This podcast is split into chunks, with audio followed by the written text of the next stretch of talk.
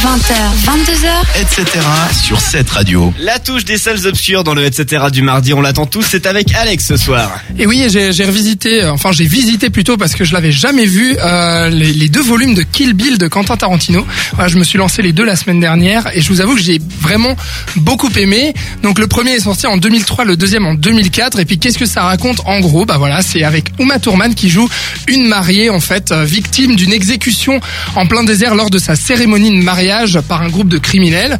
Et en fait, elle s'en sort mais elle est dans le coma quand même, hein, dans le coma pendant 4 ans, euh, la pauvre femme. Et puis euh, accessoirement, elle se fait aussi violer par son médecin de chambre. Oh, voilà. Donc elle a la vie dure quand même, hein, euh, notre euh, petite très. Uma.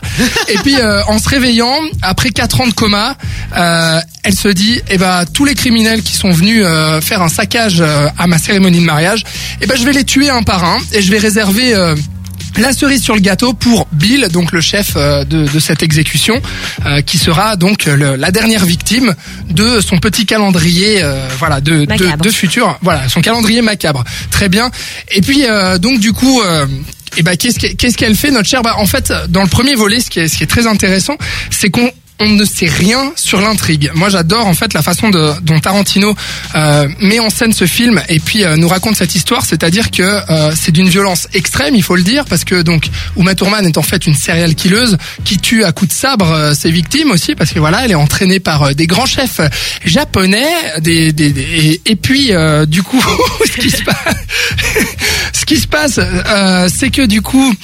Euh, et voilà, je ne sais plus où j'en suis, mais c'est incroyable, c'est incroyable, hein, la fatigue euh, du mardi soir. Non, c'est c'est fabuleux. On est en train de perdre Alex pour Tout- resituer le propos. Tout ça pour dire que dans le dans le premier volet, on ne sait pas du tout, mais qui est Bill, qui est cette euh, serial killeuse donc jouée par Uma Thurman. On sait juste qu'elle veut buter euh, les gens qu'elle n'aime pas, tout simplement.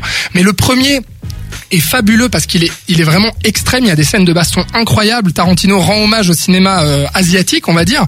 Et puis après, euh, voilà, dans le deuxième volet, on apprend tout.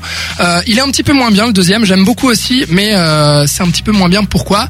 Parce que c'est beaucoup plus narratif. Euh, ça, ça permet à, Tar- à Tarantino d'expliquer toute son histoire et d'expliquer euh, tout le dénouement en fait là-dessus.